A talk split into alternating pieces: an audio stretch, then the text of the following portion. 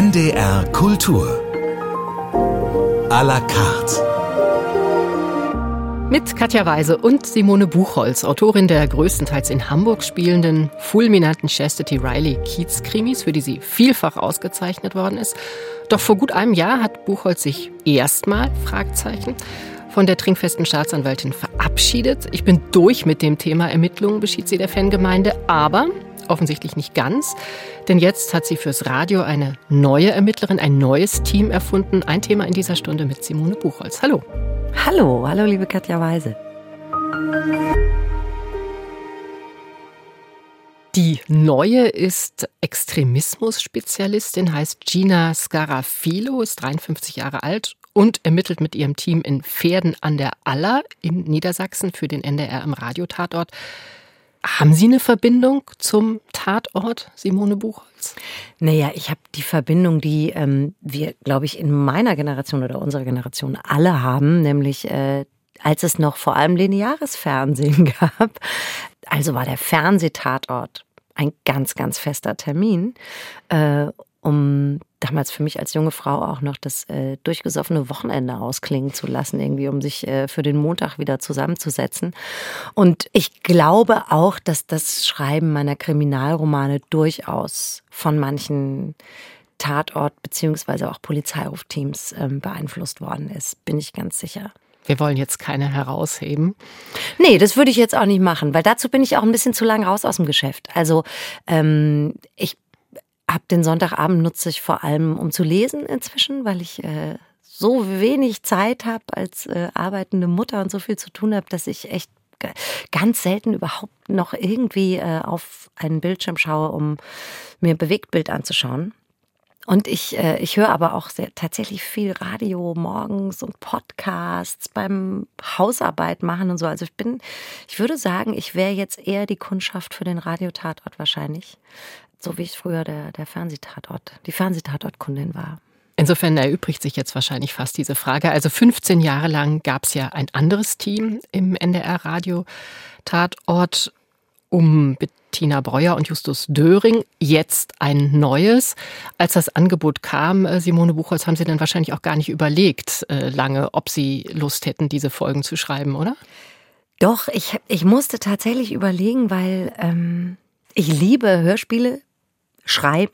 Ich höre sie auch gerne, aber ich liebe es, Hörspiele zu schreiben, weil es für mich eine wahnsinnig äh, ähm, inspirierende Arbeit ist. Denn äh, ich selbst schreibe das ziemlich schnell weil ich Dialoge einfach gerne und schnell schreibe und dann kommt das Team und macht da was draus. Das finde ich wahnsinnig schön und es geht dann immer so schnell, dass das Produkt da ist, anders als, als beim Roman, der noch so viele Durchläufe. Also ich, ich habe das Gefühl, das Hörspiel geht, geht schnell. Ähm, ich mag dieses hohe Tempo generell und hatte aber wirklich eigentlich so eine Phase, wo ich dachte, ich muss jetzt weniger arbeiten. Ich hm. kann nicht immer in dieser Taktung weiterarbeiten seit 10, 15 Jahren und habe echt im ersten Moment gesagt, boah, nee, Moment, äh, wart, wartet mal, lasst mich mal, ich muss nachdenken. Eigentlich darf ich das nicht machen. Und dann habe ich aber, ach, ich weiß nicht, wahrscheinlich habe ich ungefähr einen Tag nachgedacht und ähm, dachte, komm, das ist, das ist super, vor allem nach dem Auschecken aus dem Kriminalroman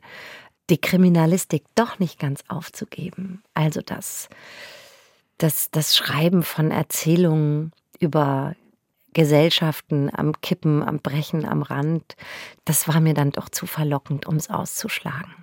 Hm. Und auch, ein, also ich meine, ein neues Team erfinden ist natürlich super, ist natürlich super. Also egal wie lange ich das mache, die sind jetzt da erstmal. Und das ist natürlich eine ganz schöne, das ist eine ganz schöne Vorstellung, da echt so einen Pflock reinzuhauen auch. Es macht Spaß. Mhm. Mehr über dieses Team gleich nach einem ersten Musikwunsch. Du lässt dich gehen von Charles Aznavour. Was mögen Sie an diesem Song?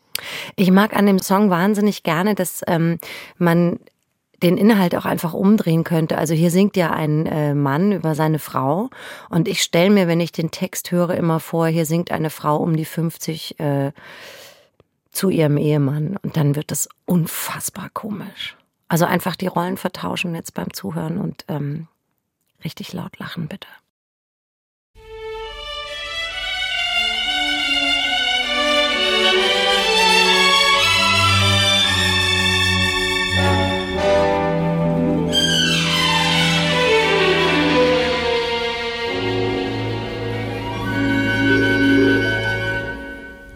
Froh, mich anzusehen. Denkst du vielleicht, das find ich schön, wenn du mich gar nicht mehr verstehst und mir nur auf die Nerven gehst? Ich trinke schon die halbe Nacht und hab mir dadurch Mut gemacht, um dir heute endlich zu gestehen. Ich kann dich einfach nicht mehr sehen. Mit deiner schlampigen Figur gehst du mir gegen die Natur. Mir fällt bei dir nichts anderes ein, als Tag und Nacht nur brav zu sein. Seit Wochen lebe ich neben dir und fühle gar nicht neben mir. Nur dein Geschwätz so leer und dumm. Ich habe Angst, das bringt mich um, ja. Früher warst du lieb und schön, du lässt dich gehen, du lässt dich gehen. Du bildest dir doch wohl nicht ein, du könntest reizvoll für mich sein. Mit deinen unbedeckten Knien, wenn deine Strümpfe Wasser ziehen. Du läufst im Morgenrock herum, ziehst dich zum Essen nicht mal um. Dein Haar, da baumeln kreuz und quer, die Lockenwickler hin und her und Schieferhacken obendrein. Wie fiel ich nur auf sowas rein? Vor meinen Freunden gibst du an und stellst mich hin als Hampelmann. Das bringt mich nachts sogar in Traum, im tiefen Schlaf noch auf den Baum. Ich hab gedacht, du hast mich lieb, als ich für immer bei dir blieb. Wenn du nur still wärst, das wäre schön. Du lässt dich gehen, du lässt dich gehen. Bei Tag und Nacht denk ich daran, ob das nicht anders werden kann. Du bist doch schließlich meine Frau, doch werd ich nicht mehr aus dir schlau. Zeig mir doch, dass du mich noch liebst, wenn du dir etwas Mühe gibst, mit einem kleinen Lächeln nur, und du auch was für die Figur, dann hätt ich wieder neuen Mut und alles würde wieder gut. Sei doch ein bisschen nett zu mir, damit ich dich nicht ganz verliere. Denk an die schöne Zeit zurück, die Liebe auf den ersten Blick, wie ich am Abend zu dir kam und dich in meine Arme nahm. An meinem Herzen, das wäre schön, da lass dich gehen da lass dich gehen.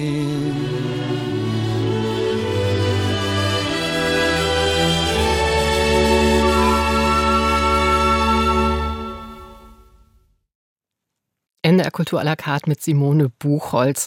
Ich gebe zu, ich scheue jetzt vor dem Begriff Krimi-Autorin tatsächlich ein bisschen zurück, auch wenn das natürlich das Genre ist, mit dem die meisten sie sofort in Verbindung bringen. Aber es gibt eben ja auch mehr und anderes und unter anderem ganz großartig finde ich diesen ja, was ist es jetzt eigentlich? Schauer, Fantasy, Mystery, äh, Roman und Sterblich sind nur die anderen. Darüber später gerne noch mehr. Jetzt erstmal dann doch zum Krimi-Radio-Tatort. Sie haben gerade schon gesagt, es macht großen Spaß, auch so ein Team zu erfinden. Also wir haben hier so eine, so eine Dreierkonstellation für den NDR-Radio-Tatort. Einmal Gina Scarafilo, 53, Italienerin, aber in Altona aufgewachsen, Philipp von Treuenfels, 29, man hört es schon, kommt aus einer Adelsfamilie und Jules Dombrowski, 32, die als verdeckte Ermittlerin arbeitet. Ganz unterschiedliche Typen. Das war wahrscheinlich auch eine Grundvoraussetzung, oder? Doch, also ich hatte, ich hatte das Gefühl, wenn ich nochmal so eine Serie, so eine Reihe anfangen und ähm, wenn ich nochmal Leute erfinden darf, die mich dann eventuell auch über eine lange Zeit begleiten, dann ähm, muss das eine Mischung sein, auf die ich auch lange Lust habe. So hatte ich auch damals die Chastity Riley-Reihe angelegt. Und ähm, so ist es auch jetzt wieder. Und ähm, ich meine, das ist der Kern oder einfach ein beliebter Trick beim Geschichtenerzählen. Also man nimmt verschiedene Menschen und sperrt die zusammen und dann guckt man, was passiert. Und äh, dadurch, dass die so unterschiedlich sind, also Gina ist so eine, ich würde sagen, so eine ähm, sehr, also wo Chastity Riley noch lakonisch war, ist die schon fast sarkastisch, zynisch, hat auch eine tiefe Verletzung, die sie mit sich rumschleppt. Ähm, ist das Kind italienischer Eltern und ähm, ohne zu spoilern, aus einer gewissen Not heraus ähm, bei Onkel und Tante in Altona aufgewachsen, die eine Pizzeria hatten.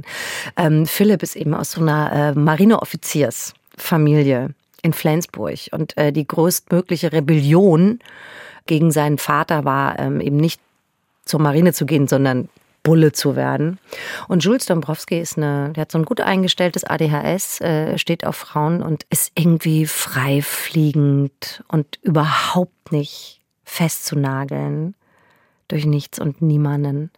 Und die drei müssen es jetzt miteinander aushalten und gleichzeitig fallen ihnen Fälle vor die Füße. Und das macht dann beim Schreiben einfach, ne? wenn man so eine Konstellation hat von drei Leuten, die, die vielleicht nicht so leicht miteinander arbeiten können oder sich immer aufeinander einstellen müssen, neu.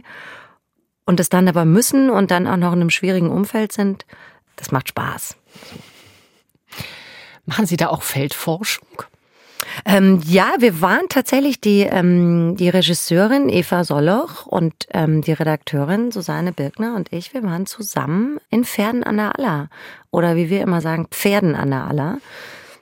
Das ist ein kleiner Running Gag, der sich dann durchs äh, Hörspiel zieht, durch den Radiotatort zieht. Und haben uns das angeschaut. Weil es ist wie jede Kleinstadt dann natürlich doch nicht einfach nur eine Kleinstadt, sondern hat Besonderheiten.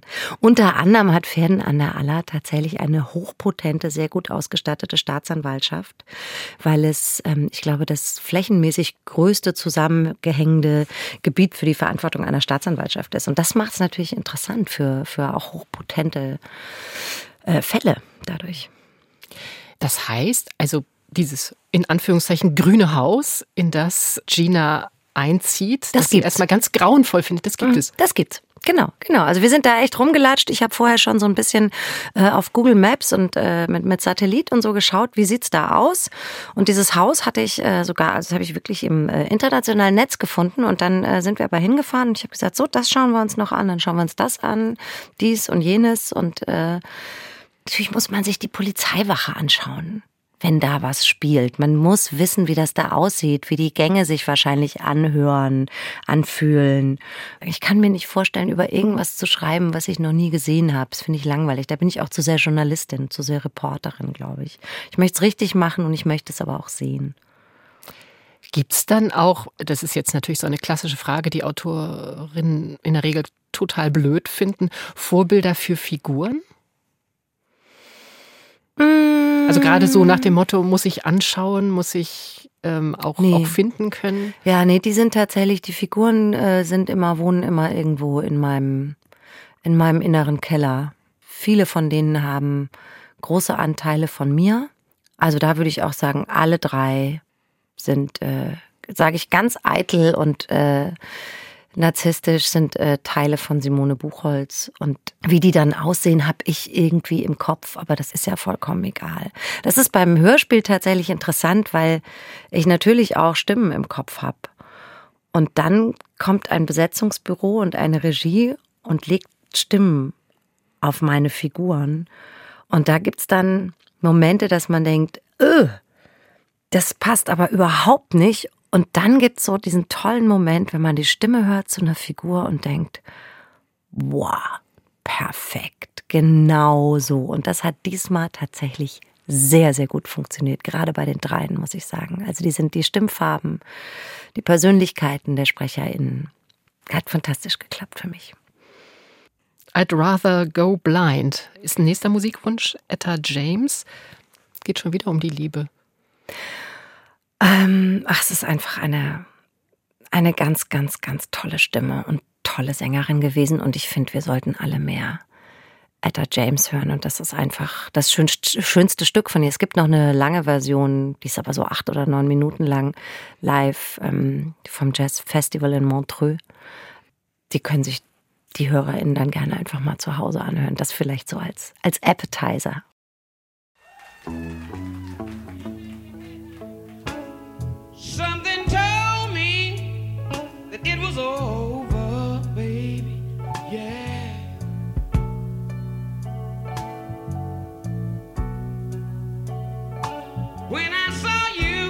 When you and that girl, and y'all was talking.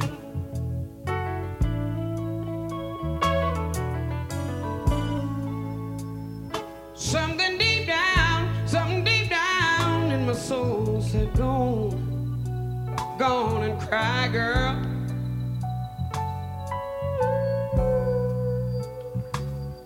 When I saw you, when I saw you and that same person and y'all was walking by.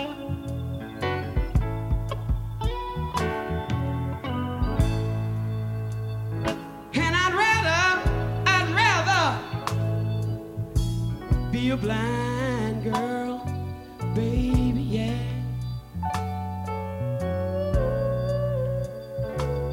Then to see you walk away, walk away from me, baby. Don't leave me, I don't wanna see you.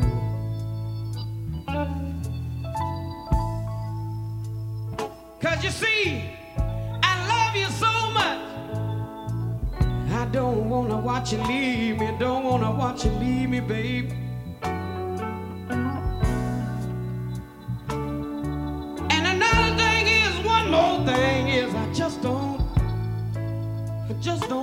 Be free, scared to be by myself.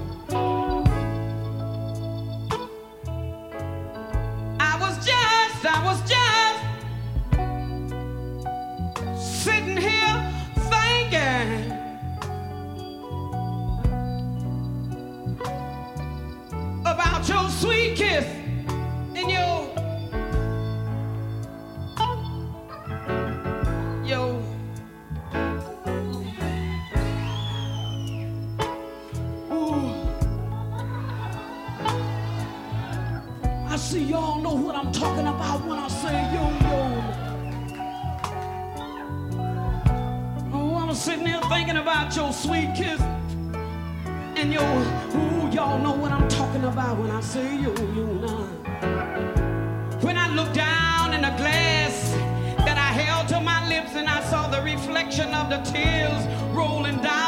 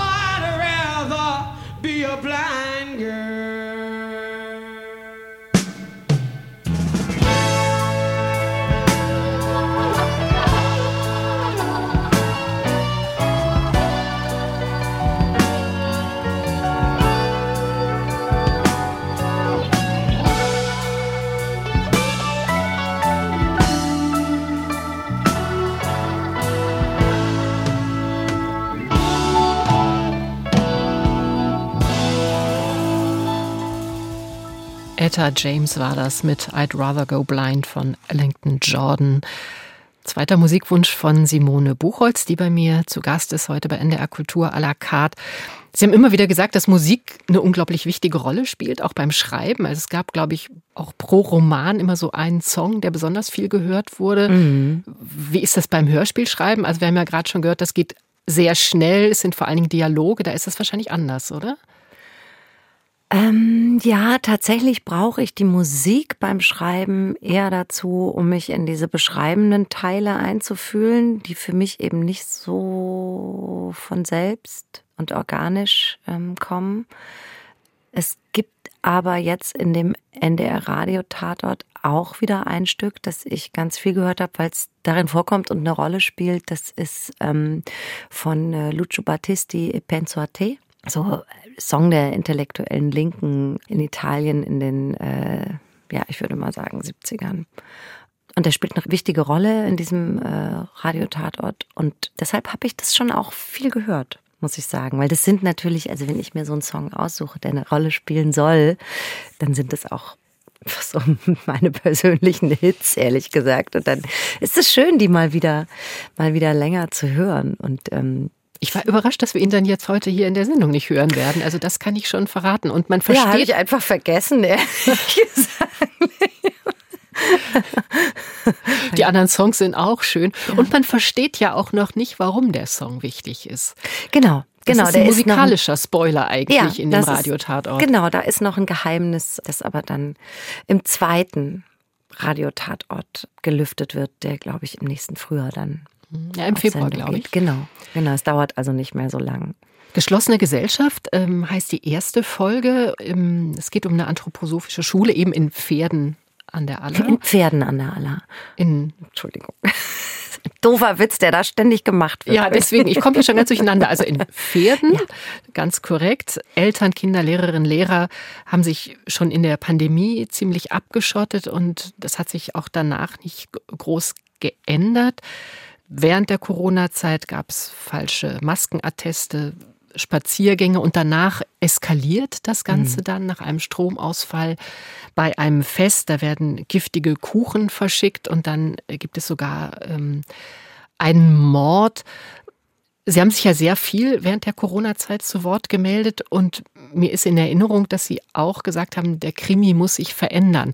Also war für Sie dann auch klar, dass diese Zeit eine Rolle spielen muss, soll? Ah, das ist interessant, dass Sie den Bogen schlagen. Dass, ähm, also, ich glaube, dass wir alle so, so einen mitgekriegt haben in der Zeit. Nicht nur jeder Einzelne, jeder Einzelne, sondern die ganze, also auch unsere gesellschaftlich richtig einen mitgekriegt haben.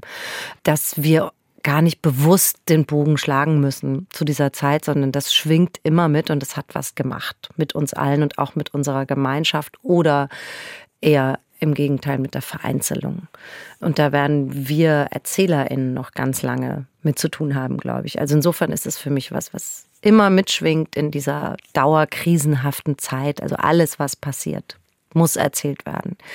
Für mich war tatsächlich vor allem wichtig, als wir beschlossen haben oder ich beschlossen habe, diese ähm, NDR-Radio-Tatorte werden in einer Extremismuseinheit in Pferden an der Aller spielen. Also das ist so eine Art Pilotprojekt. Ja, die Staatsanwaltschaft hat viel Geld da und die haben halt so eine kleine, während der Pandemie so eine kleine Extremismusabteilung gegründet, weil sie gesehen haben, das ist das Thema, das gesellschaftlich kommende Thema. Da müssen wir mal reinschauen, da müssen wir aufpassen. Das ist Demokratie zersetzen, das ist gefährlich für uns alle. Und mir war eben wichtig, dann nicht gleich das ganz große Ding aufzureißen, äh, Extremismus von rechts oder links, weil das wird auch genug erzählt. Das ist wirklich, das ist super präsent und das ist gut, das ist wichtig.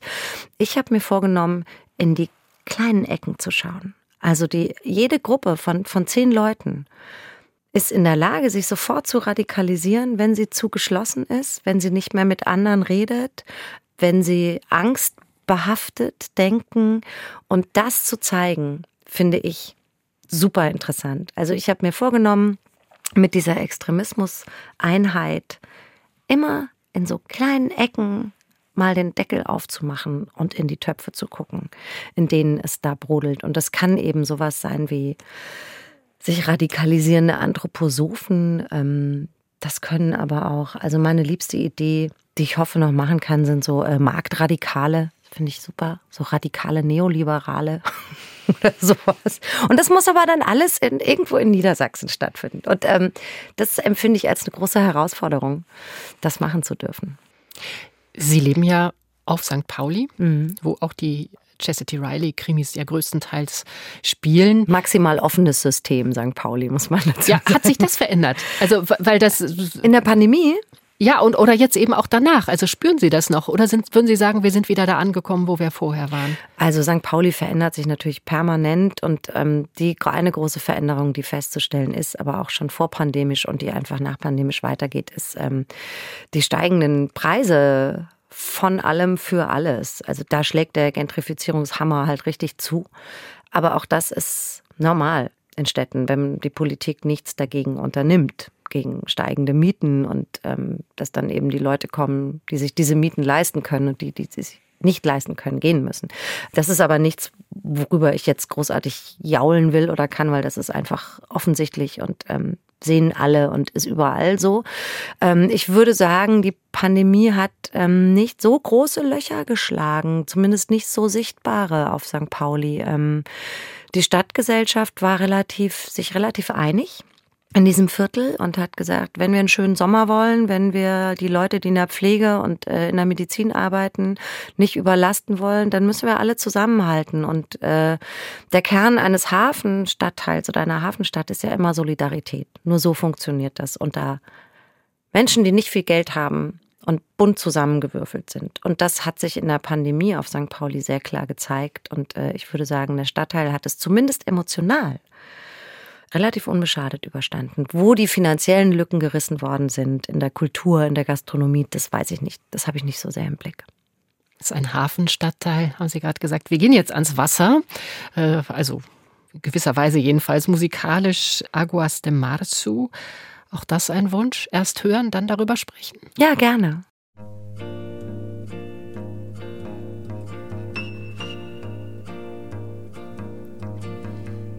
Pau, é pedra é o fim do caminho. É o resto de toco, é um pouco sozinho. É um caco de vidro, é a vida, é o sol. É a noite, é a morte, é o laço, é o anzol. É peroba do campo, é o nó da madeira. É o matita pereira, é madeira de vento. É um mistério profundo. É o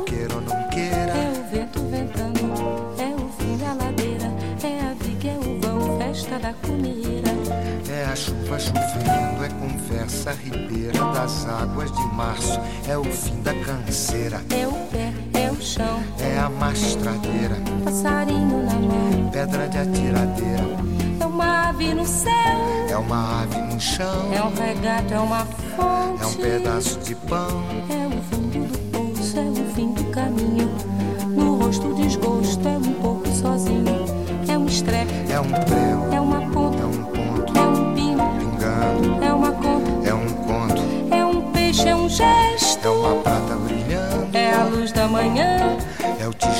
É a lenha, é o dia. É o fim da picada. É a garrafa de cana. O estilhaço na estrada. É o projeto da casa. É o corpo na cama. É o carro enguiçado. É a lama, é a lama. É um passo. É uma ponte. É um sapo. É uma rã. É um resto de mato. Na luz da manhã. São as águas de março fechando o verão. É a promessa de vida no teu coração.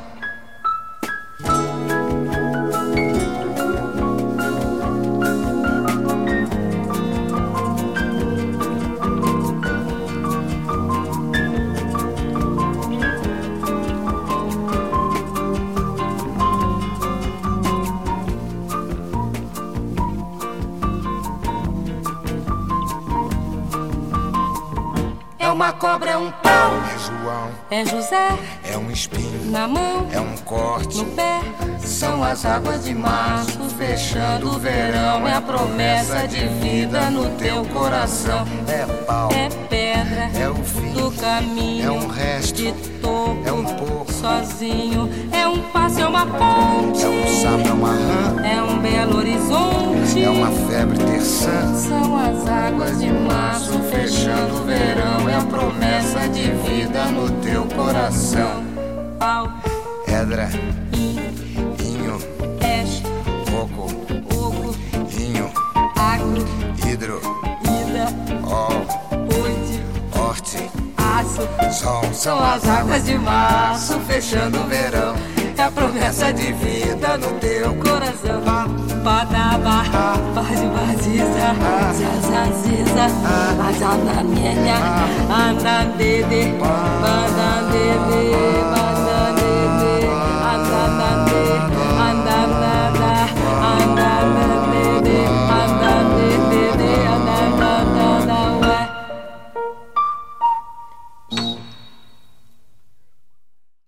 Brasilianische Klänge jetzt bei NDR Kultur à la carte von Antonio Carlos Jobim. Elis Regina sang zusammen mit Tom Jobim das Lied Aguas de Março. Warum? Äh, ich finde, das ist, also für mich ist es der schönste Bossa Nova. Ich mag den einfach wa- wahnsinnig gern von so einer Bossa Nova Platte, die ich immer mal höre, denke ich immer, ach, das ist der schönste, schönste Song. Und ähm, es war so ein bisschen das Lied meines Sommers. Ich habe das viel gehört im Sommer, muss ich sagen. Und ich glaube, ich denke immer, ich, ich würde so gerne Gitarre spielen können. Und wenn ich Gitarre spielen könnte, dann würde ich wahrscheinlich versuchen, den Song zu spielen, weil der so eine, so eine schöne, zarte, elegante Gitarre im Hintergrund. Das ist überhaupt, das ist so eine elegante Musik, oder? Unbedingt. Ich habe irgendwo gelesen, ich weiß gar nicht, ob das eine Umfrage war von einer brasilianischen Zeitschrift. Dieser Song sei also zum besten brasilianischen Lied aller Zeiten gewählt Ach, worden. Also okay. immerhin. Gitarre äh, haben Sie gerade schon gesagt. Und es geht ja auch irgendwie ums Wasser. Und Wasser spielt ja eine extrem wichtige Rolle in Ihrem Leben. Ich Ja. muss sagen, ich war extrem fasziniert, als ich neulich ähm, einen Artikel in der Zeit gelesen habe von Ihnen, wo Sie erzählen äh, von Ihrem Schwimmurlaub in diesem Sommer vor der kretischen Küste im Meer. Ich wusste gar nicht, dass es sowas gibt. Doch, das gibt's. Was genau haben Sie da gemacht?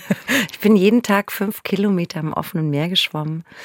Über den Tag verteilt. Also man schwimmt am Vormittag ungefähr drei Kilometer und am Nachmittag nochmal zwei Kilometer ausgehend von einer festen Unterkunft. Im Süden Kretas war das, die nicht luxuriös ist, aber sehr schön. Also man kann sich da gut wohlfühlen. Man verbringt aber da wirklich nur vor allem Zeit im Bett, wenn man nämlich nach, also zwischen den Schwimmtagen äh, schläft wie ein Baby. Dann wird man morgens mit so einem ratternden Schiff abgeholt und in eine Bucht gefahren, die es heute zu schwimmen gilt. Und dann cremt man sich richtig gut ein. Man lernt das Eincremen, also das Sonnen, den Sonnenschutz und dann geht's ab ins Wasser, ins Salzwasser, in die Wellen. Und äh, es ist Gruppenschwimmen, also es ist wie, es ist Schwimmwandern, würde ich mal sagen. Mich repariert das immer fürs ganze Jahr. Also es repariert meinen Schlaf, ähm, es nimmt den Stress von meinen Schultern, es entsteht ganz viel Schönheit in meinem Kopf, während ich mich durch die Wellen bewege. Ich spüre eine große Autonomie, eine große Kraft. Gibt es nicht auch Element. Angst? Ähm, ich hatte, als ich das beim ersten Mal gemacht habe, hatte ich tatsächlich, weil ich ursprünglich Rettungsschwimmerin bin und deshalb immer so ein bisschen alert bin, natürlich mit offenem Wasser, also Seen und Meer. Und ich weiß, dass als ich das erste Mal geschwommen bin, bin ich an der Küste von Milos geschwommen oder nördlich von Milos, so einer kleinen Insel, auch in Griechenland, Kykladen. Und da sind wir sehr nah an den Felsen oder durch, zwischen Felsen hindurch geschwommen was mich jetzt nicht mehr anficht, aber die ersten Tage fand ich das deshalb bedrohlich, weil auch Seegang war natürlich. Und ich dachte immer nur so, oh Gott, Welle, Felsen, Kopf, das ist ja total gefährlich und habe dann aber gelernt, weil ich drüber gesprochen habe mit den Schwimmguides, die dann da dabei sind, ähm, wie ich mich zwischen den Felsen im Seegang bewegen kann. Und seitdem ist das für mich kein Thema mehr. Und was, äh, wovor viele Angst haben, wenn sie das erste Mal im offenen Meer schwimmen, ist natürlich die Tiefe, weil wir schwimmen mit Schwimmbrillen. Also man kann auch im klaren Wasser bis ganz unten schauen. Das finde ich wahnsinnig schön, weil da, also da habe ich überhaupt keine Angst vor. Das Problem bei mir ist immer, dass ich mich zu wenig an der Küste halte, sondern die Gruppe Richtung offenes Meer verlasse, weil ich das so gerne mag, weil es fühlt sich halt an wie Fliegen. Also wenn man durch die Wellen krault und unter einem ist nur dieses große, große, tiefe Blau und dann kommt der Seegang dazu. Das ist für mich wie Fliegen. Es fühlt sich an, als würde ich fliegen. Und das mache ich so gern, dass ich davor überhaupt keine Angst habe. Was sind das für Menschen, die sich da in diesem Schwimmkurs treffen? Naja, Leute, die sehr viel Geld dafür ausgeben, eine Woche jeden Tag fünf Kilometer im Salzwasser zu schwimmen, sind natürlich verrückt.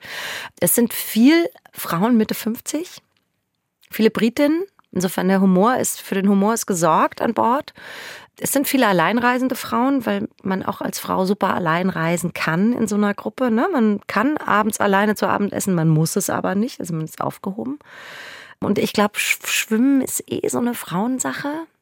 Ich habe das Gefühl, viele Frauen schwimmen sehr gern und sich so ins offene Meer zu begeben, ist auch immer. Also viele Leute sind da an so einem Fuck-it-Moment in ihrem Leben. So, jetzt ist was Schlimmes passiert oder ich habe was Dramatisches vor oder ich bin in einer Umbruchssituation. Jetzt, jetzt kann ich auch das noch machen. Und ähm, dazu neigen häufig Frauen, irgendwas wieder in die eigenen Hände zu nehmen und es sind dann oft mal so zwei mitgeschleifte Ehemänner dabei oder so. Wie erklären Sie sich, dass, dass das Schwimmen auch so in die Literatur geschwappt ist? Also Christine Bilkau, auch mhm. eine Hamburger Autorin, mit der Sie, glaube ich, gut befreundet mhm. sind, hat ja in diesem Jahr so ein kleines Büchlein rausgebracht über ihre Schwimmerfahrungen an verschiedenen Orten, auch ihre äh, Sozialisation. Es gibt dieses Buch von Caroline Wahl, was ja ein unglaublicher Erfolg ist und war, das Debüt 22 Bahnen. Mhm. Woher kommt das? Ich habe keine Ahnung. Ich habe keine Ahnung, ob es auch so was Postpandemisches ist, dass das Wasser so eine Freiheit versprochen hat und alle ins Wasser gegangen sind. Also als Unsterblich sind nur die anderen erschienen ist, ist gleichzeitig äh, von Theresia Enzensberger auf See erschienen, von Dörte Hansen zur, zur See. See.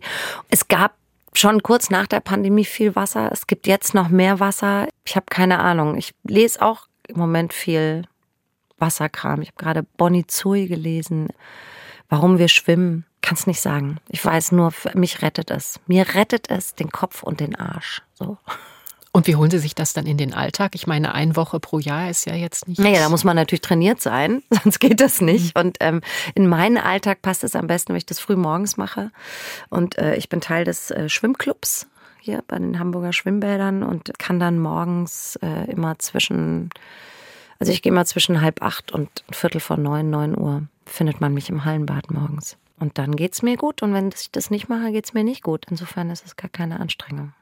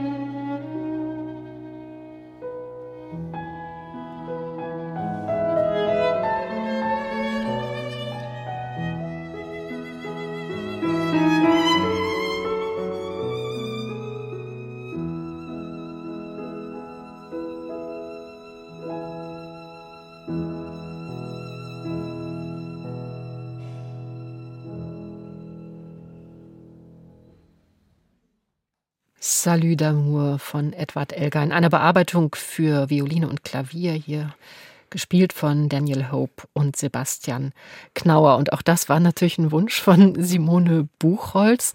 Was verbinden Sie mit diesem Lied? Ich mag einfach die Geige von Daniel Hope so gern. Und mir ist es neulich passiert tatsächlich, dass ich morgens, ich stehe sehr früh auf, weil ich ein Schulkind habe, das früh zur Schule muss. Und ich stehe morgens auf, mache Radio an, was ich morgens immer mache, damit ich überhaupt klarkomme und Kaffee machen kann. Und ähm, höre nur ein Geigenstück. Und ich kannte das Stück nicht. Und laufe aber so durch die Küche im Halbschlaf und mache Kaffee und denk so, Mensch, das hört sich an wie Daniel Hope ach, ich mag das so gern. Und dann war das Stück zu Ende und dann sagte der Moderator so und so, gespielt von Daniel Hope. Und ich dachte, guck mal an, ich erkenne die Geige. Ähm, ich finde, er hat so einen ganz besonderen, ist eine ganz besondere Geigenstimme. Wir haben gerade über das Schwimmen gesprochen. Mhm. Im vergangenen Jahr ist äh, ein Roman von Ihnen erschienen, Unsterblich sind nur die anderen. Ich habe vorhin schon mal kurz darauf äh, hingewiesen, man weiß eigentlich gar nicht so genau, wie man den bezeichnen soll. Also es ist auf jeden Fall ein ziemlich äh, irrer Plot. Zwei Frauen checken auf einer Fähre ein, einer Nordatlantikfähre, die von Dänemark nach Island fährt, weil drei Freunde von einer Reise mit dieser Fähre nicht zurückgekehrt sind. Und vieles da ist unglaublich seltsam. Es ist aber auch eigentlich ein totaler Wasserroman, oder? Ja, er spielt auf dem Wasser und das Wasser hat eine große Präsenz. Ähm, also ich, ich, würde, ich würde sagen, es ist ein, ein Mystery. So, das Genre, das es in Deutschland gar nicht so offiziell gibt, aber ich würde sagen, es ist Mystery. Und das Wasser hat natürlich, das Wasser hat was Mystisches für uns Menschen, weil da kommen wir her. Es ist die Quelle allen Lebens, der Ursprung. Und gleichzeitig ist es gefährlich und bedrohlich und ähm, es ist nicht manageable. Also es gibt zwei Sachen, die kommen überall durch, wenn man es nicht luftdicht abdichtet. Und das ist Wasser und Sand. Und für mich war es ganz toll, einen Roman zu schreiben, der die ganze Zeit auf dem Wasser spielt und mit diesem Element zu tun hat. Das ähm, habe ich schon gemerkt. Das hat mir sehr, sehr viel Freude gemacht. Also ich bin auch auf diesem Schiff gefahren, tatsächlich zweimal. Und äh, morgens aufzuwachen in der Kabine mit dem Kopf neben dem Fenster, neben dem Bullauge und sofort die wilde Nordsee oder den Nordatlantik zu sehen, ist ein ganz besonderes Gefühl. Es werden ja auch wirklich die ganz großen Themen verhandelt, also Altern, ewige Jugend, Tod, Liebe. Liebe. Ja. War das so nach den zehn Chastity Riley Krimis auch so eine Art neuer Aufbruch oder ist es daraus gewachsen? Ja, ich bin schon, ich bin einfach mal durchgedreht, glaube ich. Es war eine große Befreiung. Ähm, nach all den doch, also Kriminalromane sind auch viel Handwerk. Ja, man muss ähm, gewisse Dinge beherrschen, gewisse Regeln beherrschen, um sie dann brechen zu können und gewisse Werkzeuge in der Werkzeugkiste haben. Und zu sagen, okay, ich gucke mir jetzt mal diese Werkzeugkiste an, was da alles drin ist, ohne mich an irgendwelche Regeln halten zu müssen, war ein ganz befreiender Prozess für mich, hat sehr, sehr viel Spaß gemacht und ähm, ich mache so ein bisschen da weiter jetzt, ähm, wo ich aufgehört habe mit diesem Buch, äh, mhm. mit diesem Roman. Also ich schreibe jetzt gerade an einem neuen und ähm, und es geht ein bisschen in die Richtung weiter. Also es ist eine neue Geschichte, anderes Setting, andere Figuren, aber ich merke, okay, ich muss nicht mehr ganz so durchdrehen, aber es macht mir trotzdem Freude, die großen Themen zu beackern und mit dem, was ich mir über ähm, zehn Bände in der, in der Kriminalliteratur so drauf geschafft habe, das zu benutzen.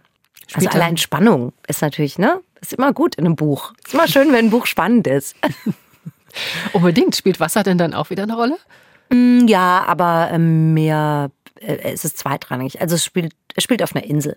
Jetzt haben wir zum Schluss noch den ersten Satz aus der Mondscheinsonate von Beethoven. Was er ist ein bisschen das? Gassenhauer fürs Klassikpublikum, aber ähm, es gibt einen Taxifahrer in Hamburg, mit dem ich immer wieder fahre. Und zwar immer nachts, wahrscheinlich fährt er nur nachts, ist ein älterer Herr. Und bei dem läuft immer Beethoven Klaviermusik im Taxi. Und es gibt kaum was Schöneres für mich, als nachts in so ein Taxi zu steigen und nicht zu wissen, was da passiert. Und wenn dann da vorne so ein älterer, eleganter Herr sitzt und ich sag, ich bin schon mal mit Ihnen gefahren, glaube ich. Sind Sie der Herr mit, mit Beethoven? Sagt, ja, bei mir läuft immer Beethoven.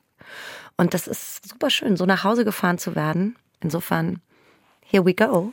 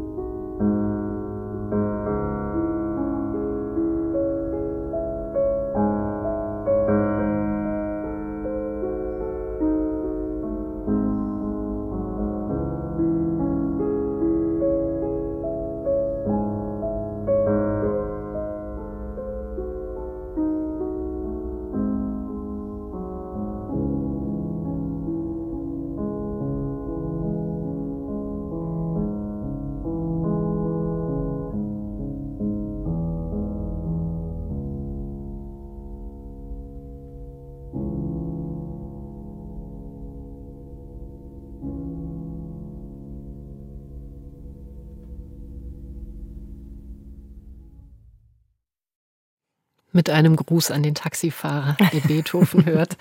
Das war der erste Satz aus der Mondschein-Sonate. Ein Wunsch von Simone Buchholz, die gerne nachts mit Beethoven Taxi fährt und in dieser Stunde zu Besuch ist bei NDR Kultur à la carte. Sie haben ja schon gesagt, Ihr Alltag, und das kann ich mir auch lebhaft vorstellen, ist wahnsinnig voll. Sie sind Mutter, mhm. Sie schreiben für den NDR Radio Tatort, aber eben ja auch, auch noch Bücher. Und äh, Sie engagieren sich ja auch vielfältig, gehören zum neu gegründeten Penn Berlin. Welche Rolle nimmt das ein oder wie viel Platz in Ihrem Autorinnenleben? Also im ersten halben Jahr, das war das zweite Halbjahr 22, in dem wir gegründet haben, hat das sehr viel Platz eingenommen. Also so viel Platz, dass ich irgendwann kein Geld mehr hatte. Ähm, weil wenn man als Autorin arbeitet, arbeitet man frei und nur das, was geschrieben wird, wird auch bezahlt. Also das war dann wirklich eine, eine knappe Kiste Ende letzten Jahres. Also alle, die in diesem Board sind, im Vorstand, ähm, arbeiten so viel. Und das ist auch nötig, wenn man was so eine Menschenrechtsorganisation gründet aus dem Stand äh, und wenn das alles Leute tun, die eigentlich eben AutorInnen, JournalistInnen, UesetzerInnen sind, die man weiß ja nicht, wie sowas geht und dann macht man es einfach und dann merkt man, okay, wow, das ist viel Arbeit, ähm, aber der Schwung hat uns da auch durchgetragen und jetzt, äh, was das erste Halbjahr war, auch wirklich wahnsinnig viel. Also ich kann gar nicht sagen, wie viel Prozent meiner Zeit, ich würde mal sagen, meine ganze freie Zeit geht dafür drauf und ein Teil meiner Arbeitszeit. Also ich habe einfach keine Freizeit mehr dadurch. Aber es ist zeitlich begrenzt für mich. Ich werde das ja nicht ewig machen, sondern es werden irgendwann auch neue Leute in diesen Vorstand, in dieses Board gewählt werden und dann bin ich da auch entlastet und ähm, seit dem Sommer haben wir eine ganz, ganz tolle Geschäftsführung, ein Ein-Mann-Feuerwerk.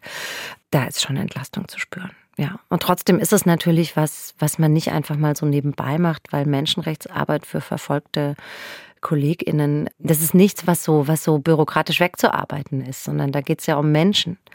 Und wir machen ganz viel Veranstaltungen. Also wir ähm, haben ein großes Programm auf der Buchmesse gemacht. Wir machen im Dezember gibt es einen Kongress in Berlin im Festsaal Kreuzberg, einen öffentlichen, wo wir uns immer bemühen, die aktuellen gesellschaftlichen, kulturpolitischen und literarischen Debatten auf die Bühne zu bringen. Und wer einmal in seinem Leben eine Veranstaltung aufgesetzt hat, weiß, was das bedeutet.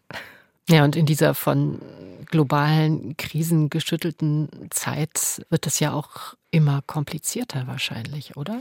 Ja, also die Hilferufe, die wir bekommen, werden nicht weniger natürlich. Und auch die innerdeutschen Themen werden nicht weniger und nicht, nicht unwichtiger. Also das begreife ich immer als Teil von Demokratieschutz, dass ähm, wir mit unserer 600 äh, Leute starken Mitgliedschaft, die nicht nur klassisch sehr divers ist, sondern auch politisch sehr vielfältig mhm. ist, ähm, dass wir in der Lage sind, äh, die aktuellen Debatten auf Bühnen zu bringen, zeigt, glaube ich, warum es diesen Laden gebraucht hat. Eine kleine Bühne für solche Themen kann auch der NDR Radiotatort sein. Absolut. Wenn Sie neugierig geworden sind auf die geschlossene Gesellschaft von Simone Buchholz in der ARD Audiothek, ist er jetzt schon zu hören. Und äh, im Radio wird die Ursendung laufen hier auf NDR Kultur am 19. November um 19 Uhr. Ganz herzlichen Dank für den Besuch hier im Studio. Danke Ihnen. Das war NDR Kultur à la carte. Mein Name ist Katja Weise und Sie können die Sendung natürlich auch wie immer finden in der ARD Audiothek oder unter ndr.de-kultur.